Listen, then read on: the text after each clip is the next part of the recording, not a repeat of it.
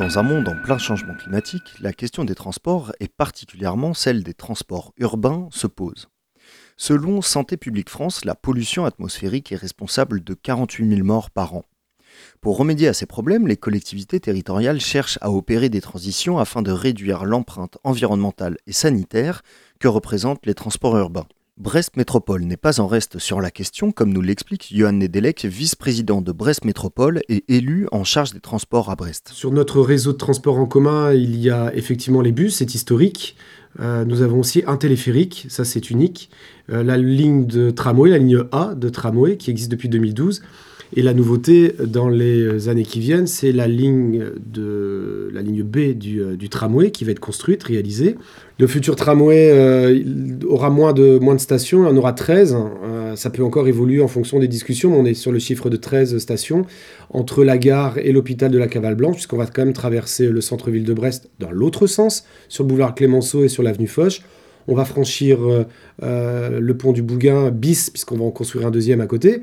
Et on va aller jusqu'à la faculté, enfin les facultés, Bellevue, et ensuite euh, le terminus à l'hôpital de la Cavale Blanche. Et la nouveauté, c'est surtout la ligne bus à haut niveau de service qui n'existe pas à l'heure actuelle, mais qui va être créée entre la gare et, et.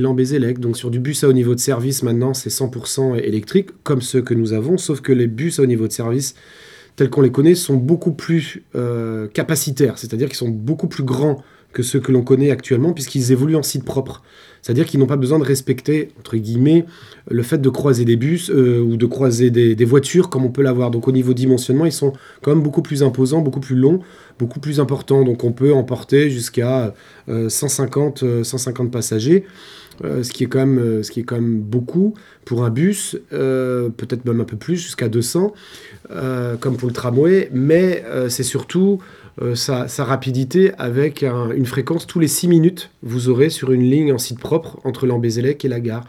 Donc c'est un service et une qualité beaucoup plus importante qu'actuellement. Sur Brest Métropole, il y a eu des nouveautés avec le nouveau réseau qui a été, qui a été installé. Je pense notamment à, à la ligne Noctibus qui a été créée juste après le Covid, mais qui a mis du temps avant de démarrer pour cause de Covid justement, qui permet euh, aux étudiantes, aux étudiants, la population la plus jeune qui fréquente le port et qui fréquente les, boîtes de nuit, pas que, hein, mais c'est surtout ça, le jeudi, vendredi, samedi, d'avoir un, moyen de transport euh, sécurisé et puis balisé pour entrer sur les lieux de les lieux d'hébergement les plus, les plus denses en termes d'habitants et en termes d'étudiants. Donc ça, c'est une nouveauté parmi, euh, parmi tant d'autres sur le réseau de transport en commun. Ces nouveautés sur le réseau de transport s'accompagnent aussi de changements sur le matériel roulant.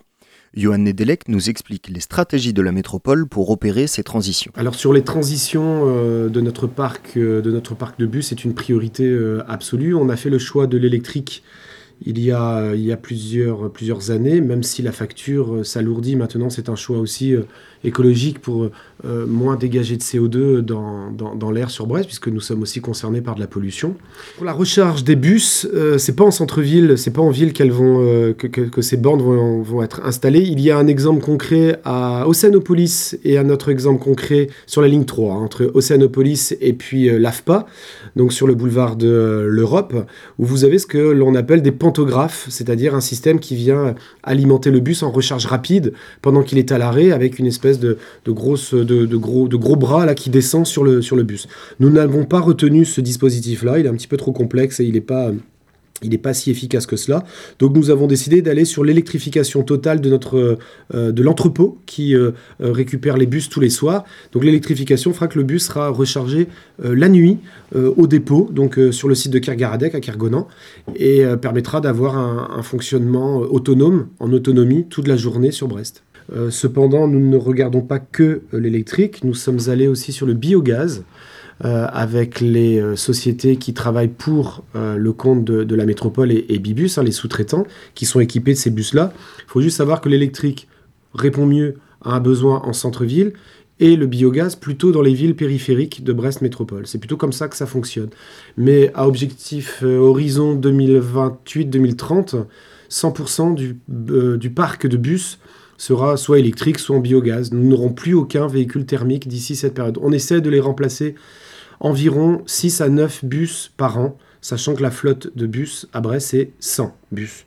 Donc on peut faire le calcul assez rapidement, mais sachant aussi que quand il va y avoir le nouveau réseau avec le tramway et le bus au niveau de service, nous allons avoir à peu près une vingtaine, une vingtaine de bus qui vont quitter la flotte. Donc, horizon 2028-2030, 100% du, du parc aura été transformé. Utiliser les transports en commun est bien moins polluant et coûteux que d'utiliser son véhicule personnel.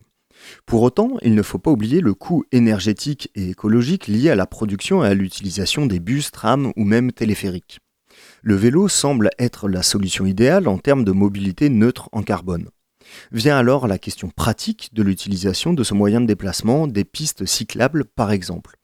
Depuis quelques années, Johan Nedelec note une vraie évolution de l'utilisation du vélo à Brest.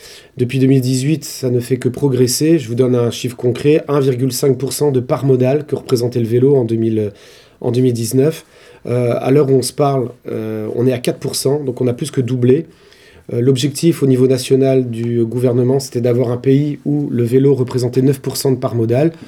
Je pense que pour la fin du mandat, en 2026, Brest sera entre 5 et 6% ce qui est euh, une, excellente nouvelle de là où on part, euh, des infrastructures qui étaient celles de Brest, euh, où on a fait beaucoup et on continue à faire beaucoup. On investit par an 2 millions d'euros, ce qui n'est pas encore suffisant, mais ce qui est un signal fort, 2 millions d'euros pour la politique du vélo. Donc le vélo est sans cesse en, progression sur Brest. Il faut continuer. Le vélo, les mobilités douces, c'est l'avenir de notre territoire, comme de tous les autres territoires aussi sur le nombre de kilomètres de pistes cyclables, on fonctionne plus en, nombre de kilomètres parce que, enfin moi j'ai arrêté de fonctionner en nombre de kilomètres parce que ça ne voulait pas dire grand chose, euh, puisque les passionnés et les associations qui militent pour la défense et la promotion du vélo euh, m'ont bien expliqué, et je partage cette opinion, c'est quitte à avoir des kilomètres supplémentaires, nous on préfère encore avoir euh, des endroits qui sont améliorés, sécurisés, balisés, plutôt que d'avoir sans cesse des kilomètres supplémentaires, mais qui ne sont pas véritablement reliés entre eux. Donc à l'heure actuelle, on est à un chiffre euh, important. Je n'ai pas le chiffre précis à donner aujourd'hui. Ce que je peux vous dire, c'est que pour l'année 2024-2025, ce sont 14 km supplémentaires. Pourquoi 14 km Parce que euh, c'est l'équivalent de la ligne de bus à haut niveau de service, la nouvelle ligne de tramway aussi, qui vont être doublées systématiquement en, réseau sécurisé de, de vélo, pour le vélo. Donc ça, c'est du 14 km cash, ça va être du plus. Euh, on ne s'arrête pas là, on a d'autres investissements qui vont se faire sur Brest et sur les villes de la métropole qui le souhaitent. Mais notre priorité maintenant, c'est de faire mieux et de relier les pistes entre elles, puisque nous avons beaucoup d'usagers qui nous ont dit bah, c'est bien, vous développez la place du vélo, mais parfois on arrive à des endroits et euh, bah, on ne peut plus circuler en vélo. Il faut reprendre sur euh, le fonctionnement classique avec les voitures. Donc là maintenant, on a un gros travail de titan, c'est de relier toutes les pistes entre elles lorsqu'elles sont coupées.